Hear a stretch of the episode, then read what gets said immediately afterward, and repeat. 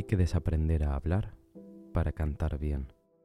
Cuando hablamos, tiramos pequeñas ráfagas de aire, con lo cual hace que esto corte todo el rato el sonido. A la hora de cantar tienes que mantener un flujo continuo y constante de aire y centrarte en las vocales que son las que conducen el sonido.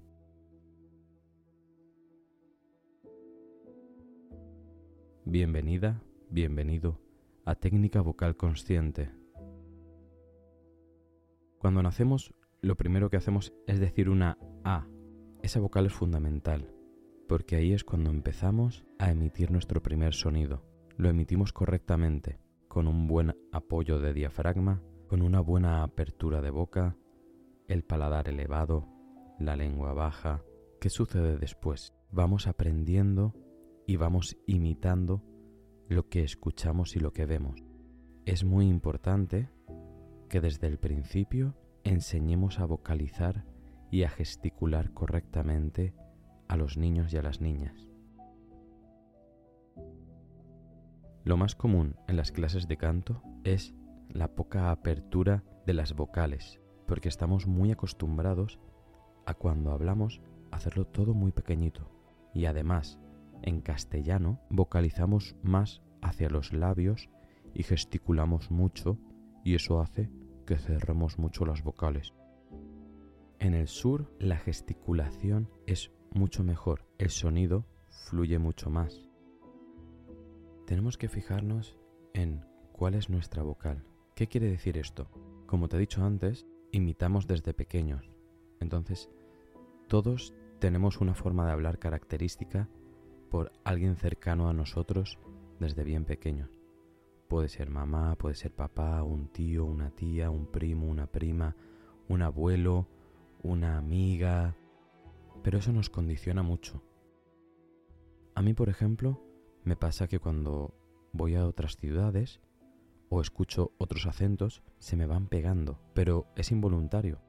A veces sí que lo hago un poco en forma de broma cuando tengo confianza con las personas, hay gente que, que no le pasa.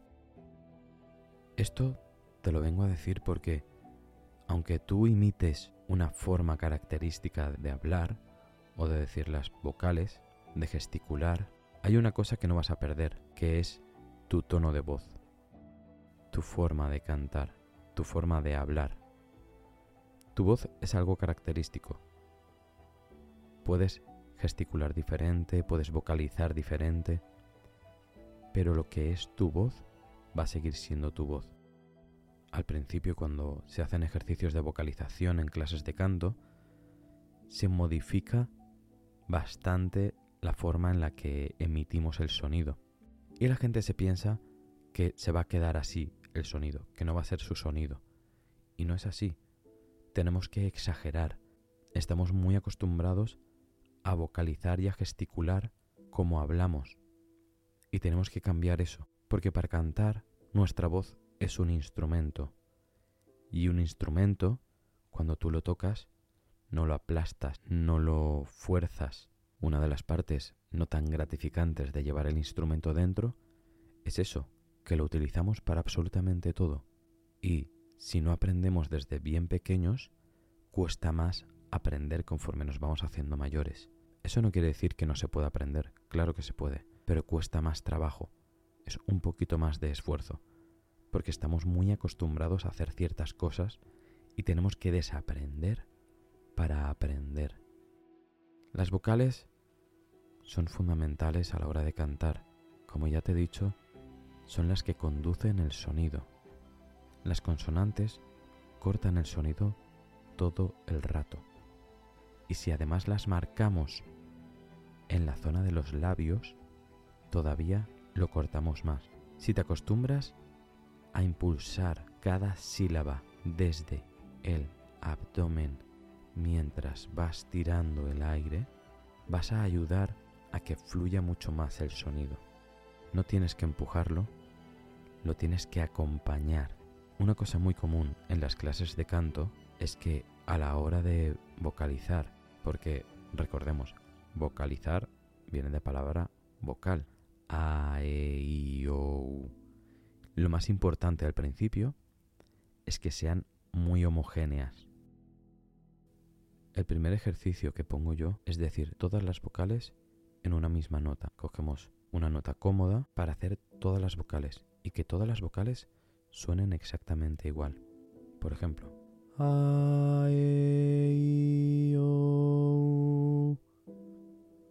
tienes que intentar que la lengua se mantenga prácticamente igual.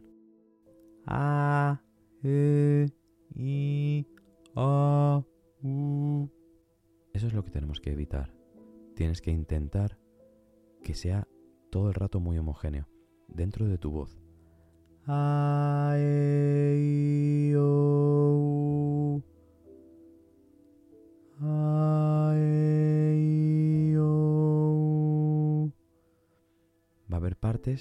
que van a estar inestables. Al principio se dice que se abra la boca, pero no siempre es lo correcto. En el canto no sirve la misma regla para todo, ni siquiera la respiración. Cada respiración es diferente. Hay muchas técnicas, hay muchos estilos de canto. Se utiliza el mismo aparato para todo, pero no es exactamente igual. Para construir una buena vocalización, lo que tenemos que empezar es a notar la vibración en el paladar duro. ¿Dónde empieza nuestro paladar duro? Arriba, si te tocas con la lengua, la dentadura superior, justo detrás de las palas, sigue las encías subes un poquito más y hay una curvatura. Ahí empieza tu paladar. Tu paladar duro comienza ahí. Si sigues un poquito más hacia atrás, notarás un pequeño arco. Pasando ese arco está lo que comúnmente se llama paladar blando o velo del paladar. El paladar blando lo podemos mover a nuestro antojo podemos hacer que suba, como cuando bostezamos. Y si os fijáis, ya solamente con el aire ha cambiado el sonido. Entonces, ¿qué es lo que hace que cambie una vocal? La boca. Exactamente. Cualquier movimiento de lengua, de paladar duro, de paladar blando, apertura.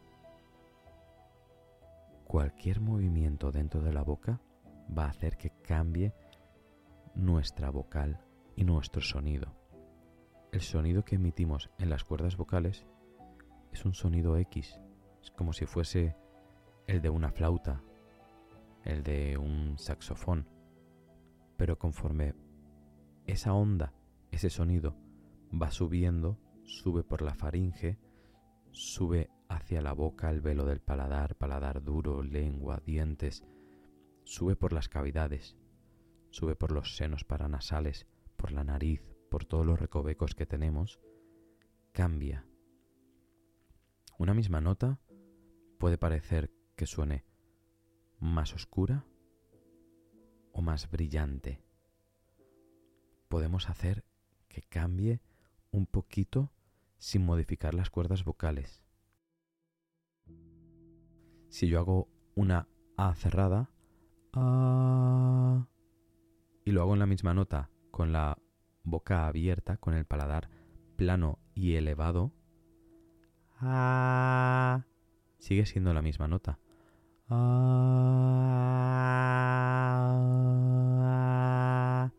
La primera se va a ir más hacia la O, o lo que comúnmente conocemos como O. Entonces,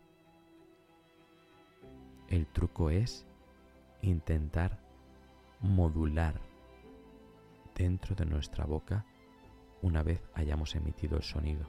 Pensar que eres un instrumento que puede modular el sonido.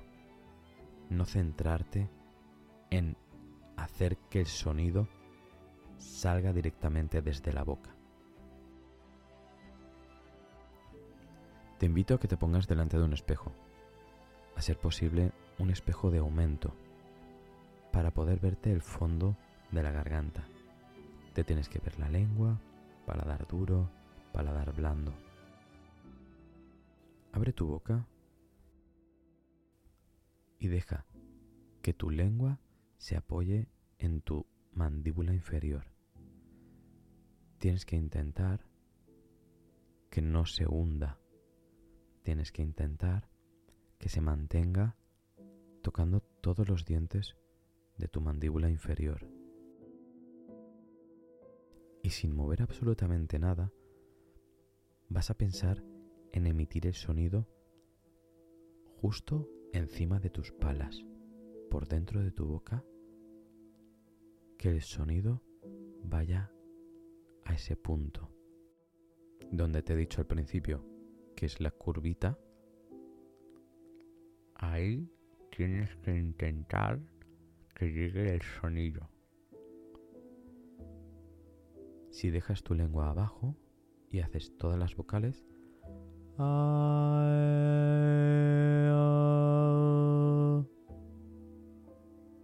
esta apertura va a hacer que el aire se escape mucho, pero vas a ver cómo tu lengua no se mueve. Tienes que controlar ahora que tu lengua no se mueva. Este es el primer paso.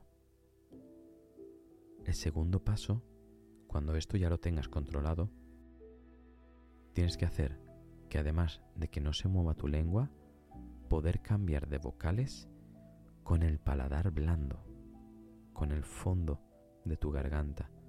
Tienes que poder modular.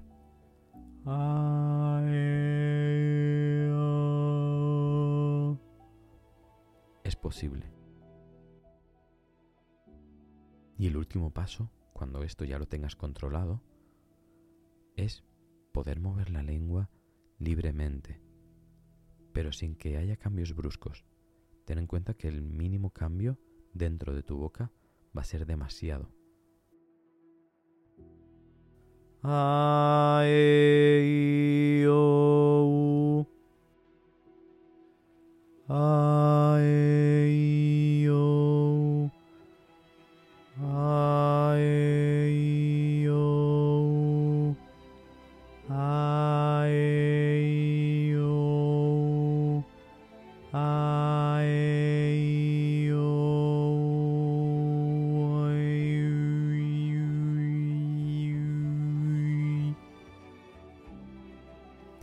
Espero que te haya gustado este episodio. Si tienes cualquier duda, puedes escribirme a mis redes sociales.